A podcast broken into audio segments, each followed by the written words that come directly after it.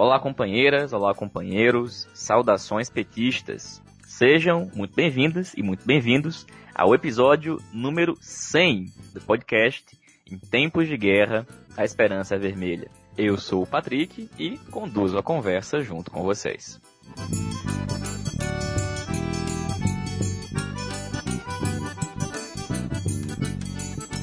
E na edição de hoje, nós trazemos duas companheiras para falar sobre o tema intervenções. Natália Sena, do Rio Grande do Norte, da Comissão Executiva Nacional, comenta a piora nesse novo normal na tomada de decisões nas instâncias nacionais do PT, que somente essa semana votou pelo WhatsApp a intervenção em importantes cidades do país. E a companheira Pamela Kane, que é estudante de pós-graduação na Universidade Federal do Rio Grande do Sul, que foi nossa diretora da Uni, fala sobre a intervenção de Bolsonaro na URGS. E aproveitamos para contar um pouco da história desse seu programa petista semanal.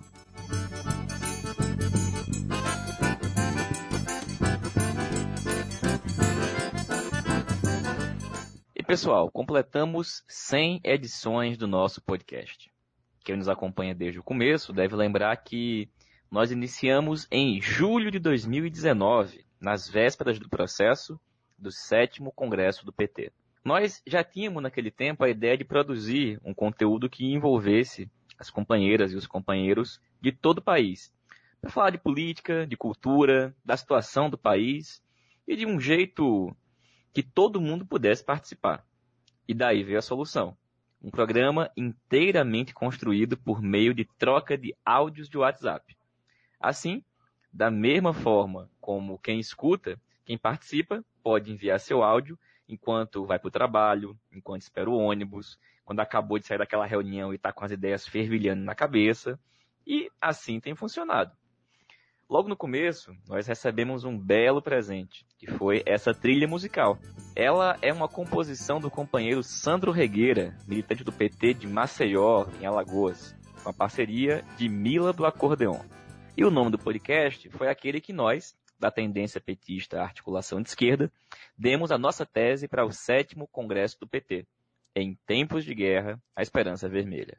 O programa cumpriu o papel ao longo de todo o processo do sétimo congresso, que era o de apresentar a tese, debater as polêmicas, comentar os debates e principalmente apresentar uma opinião sobre a conjuntura política do país, tendo, sempre que possível, uma sugestão ou um comentário cultural, como uma dica de livro, uma série, música ou um filme. Aparentemente, deu certo. Afinal de contas, encerrado o sétimo congresso, a gente avaliou que o programa tinha se tornado uma ferramenta de comunicação muito bacana, que tinha circulado muito bem em todo o país. Daí, a decisão de mantê-lo. E se antes nossas publicações não tinham um dia certo para sair, a gente passou a se encontrar toda segunda-feira.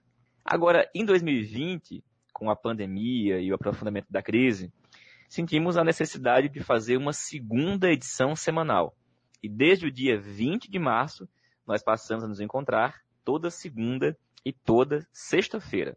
Sem contar né, com aquelas edições especiais que saíram no meio da semana e nos finais de semana. E chegamos aqui, no dia 18 de setembro, ao nosso episódio de número 100. Agradecemos a todas e todos que participaram do nosso podcast, militantes de todo o país e alguns também de fora, e principalmente a você que está aí nos escutando, que sempre manda aquele retorno, faz aquele comentário e dá aquele feedback.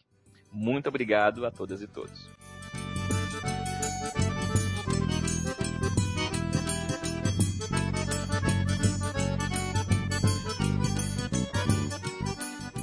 E agora, feito esse registro, eu quero lembrar, antes de passar para a companheira Natália Sena, que quando o podcast começou e quando nós tratamos da apresentação da tese em tempos de Guerra Esperança Vermelha, um dos pontos que sempre destacávamos era que o PT precisava de outra direção, com uma outra política, e passar por uma verdadeira revolução organizativa. Nós denunciávamos o método com que o partido era conduzido e o caminho que aquele método nos levaria. E comparada nesta semana, em que nós começamos na segunda-feira tratando daquele absurdo método que foi adotado para intervir na cidade de Juazeiro do Norte, A gente vai terminar a semana, na sexta-feira, destacando que esse método se tornou mais um elemento desse novo normal da direção do partido. Ontem, na quinta-feira, o companheiro Walter Pomar e a Natália já falaram sobre a intervenção na decisão do Diretório Municipal do PT de João Pessoa, uma intervenção que foi encaminhada por meio do grupo de WhatsApp do Diretório Nacional. E hoje, agora há pouco, neste instante, uma nova rodada de mensagens, agora no grupo do WhatsApp da Executiva Nacional, tratando de uma intervenção para mudar a decisão do Diretório Municipal do PT da cidade de Olinda, em Pernambuco. E é justamente sobre isso que a gente escuta agora a companheira Natália Sena. Então, Patrick, esse caso de Olinda não é um caso isolado, né?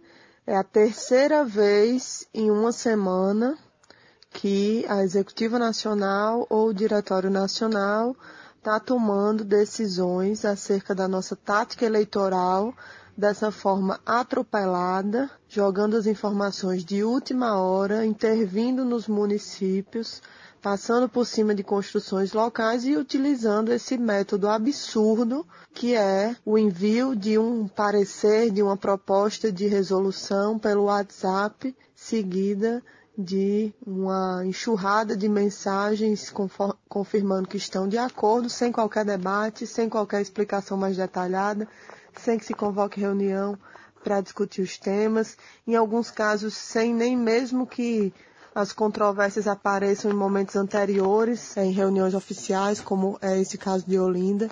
Então, é um absurdo, né, o que está acontecendo. Primeiro foi em Juazeiro, que eu expliquei aqui no último programa, que do sábado para o domingo antes da convenção foi feita uma intervenção para alterar a tática lá. Depois foi o caso de João Pessoa, que a gente comentou também durante essa semana, onde o Diretório Nacional fez uma intervenção, a maioria do Diretório Nacional fez uma intervenção para retirar a candidatura própria do PT e impor o apoio ao PSB, né, uma intervenção numa capital onde tinha uma candidatura própria sendo construída há meses e o Diretório Nacional se reuniu, não deliberou pela intervenção, deliberou por tentar construir uma unidade com o PSB lá. A candidatura própria foi reafirmada nessa tentativa de construção de unidade e, apesar disso, o Diretório Nacional aprovou por unanimidade essa intervenção. E agora, esse caso de Olinda, que em nenhum momento isso foi levado à discussão nem na Executiva Nacional, nem no Diretório Nacional, que havia qualquer tipo de impasse em relação à disputa da vice, né, a composição da vice na chapa com o PCdoB, e agora, já passado o prazo de convenções, já com, enfim, fora do tempo político necessário para qualquer construção, se envia para o grupo da Executiva Nacional uma proposta de resolução é, que não explica qual é a controvérsia, não explica qual é a posição da direção local, não explica nada e coloca para um referendo homologatório é, da Executiva Nacional a candidatura a vice da companheira Vivian Farias na chapa com o PCdoB em Olinda. Então,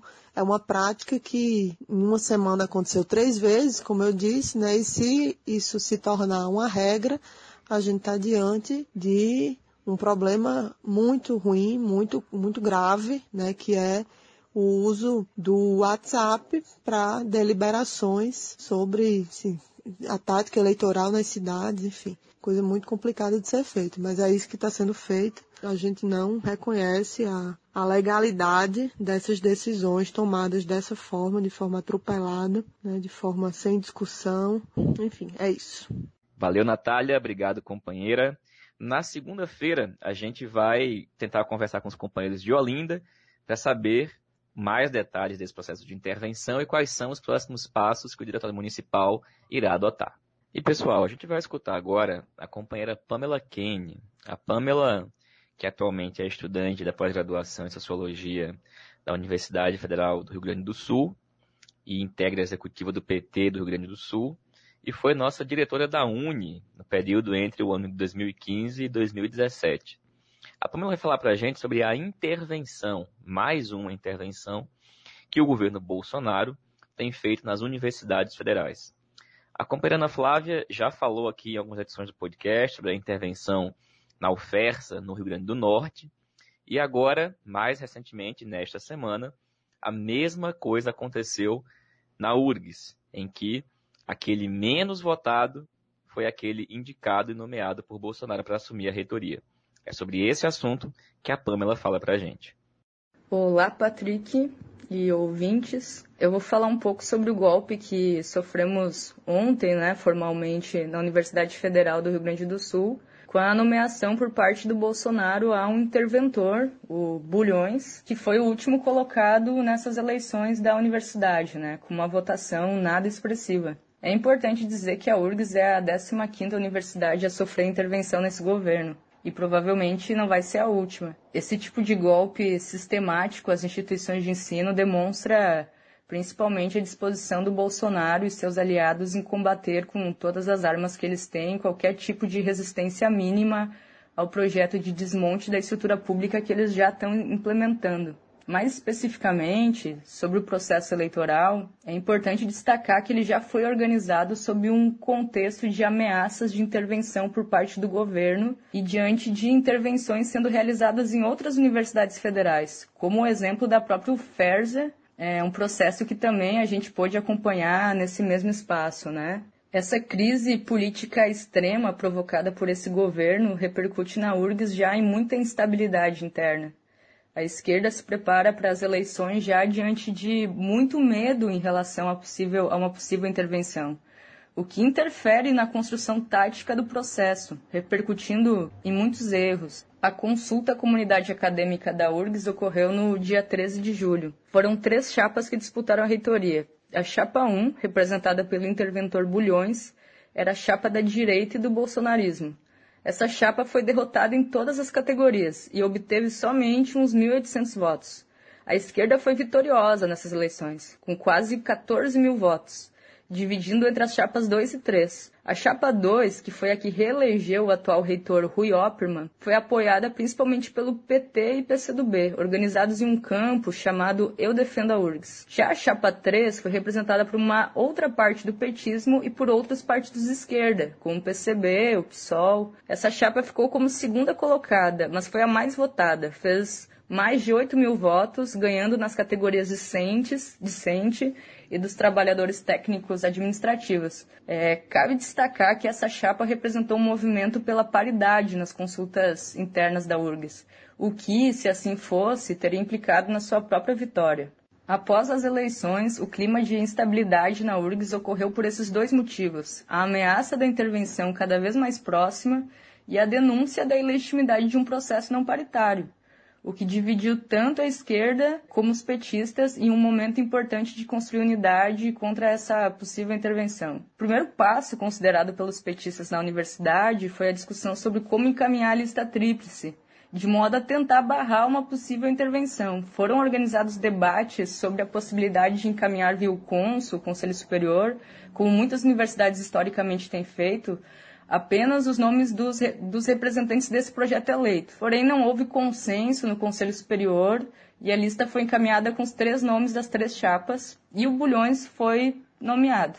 Bom, uma avaliação pessoal sobre esse ponto é que já sabíamos que a intervenção ocorreria de qualquer forma, bastava o governo golpista decidir isso.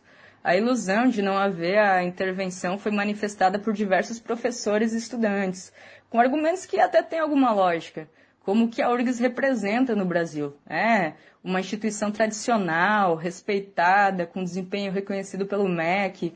Você ouvia professores falando em aulas. Não, isso não vai acontecer na URGS, é uma universidade muito respeitada, vai gerar muita repercussão nacional. Com essa ilusão ocorreram muitos erros por parte da esquerda.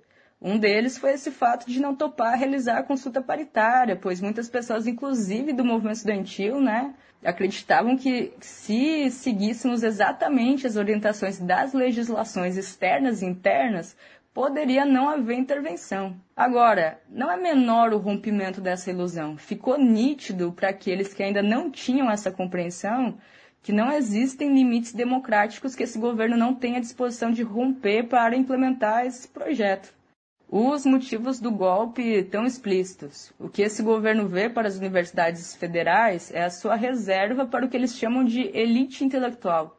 Então existe toda a disposição de cortar recursos destinados, por exemplo, a políticas de assistência estudantil, de bolsas de pesquisa e para o próprio corpo docente, né, que muito provavelmente será drasticamente reduzido que é algo que eu sinto, por exemplo, no programa que, que vem sendo discutido no programa hoje que eu faço parte, né, que é o de Sociologia da URGS, uma área muito afetada, né, o que essas, essas questões implicam diretamente no acesso da comunidade à universidade, né, e também implica na qualidade do ensino, da pesquisa e da extensão. Não é à toa todas essas discussões sobre o ensino à distância começar a tomar conta das nossas universidades e ser a principal oferta, principalmente para a classe trabalhadora. Também não é menor o papel dos interesses das instituições privadas, de comercialização de ensino, que veem, eles veem no sucateamento das universidades públicas o potencial para o seu próprio crescimento. Enfim, para implementar com mais facilidade esse projeto, é necessário ter gestores que compactuem e se submetam a ele,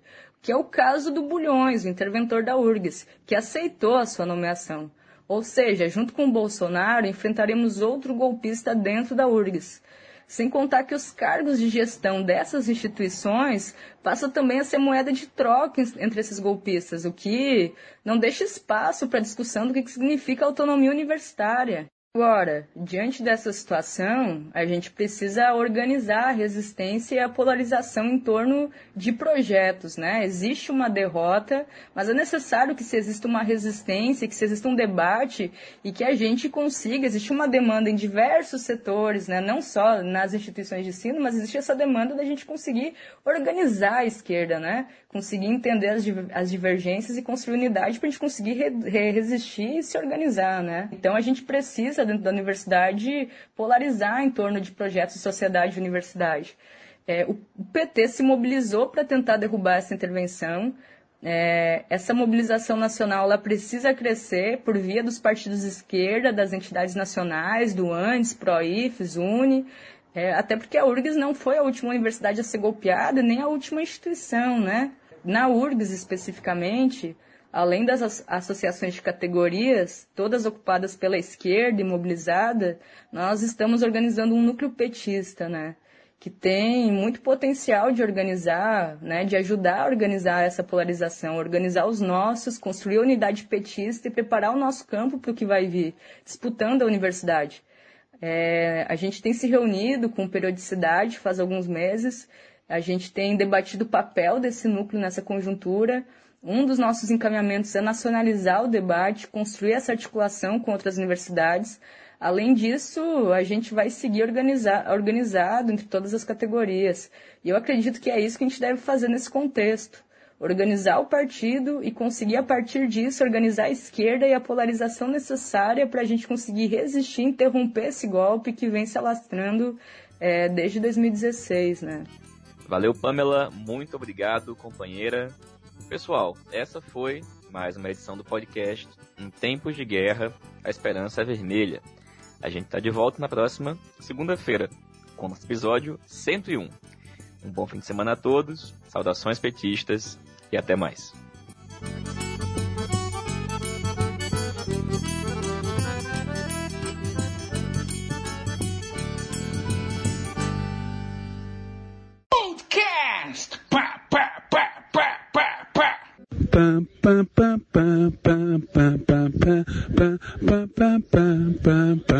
Podcast podcast podcast pod po po po po de de de de que que que que cast de podcast podcast podcast pod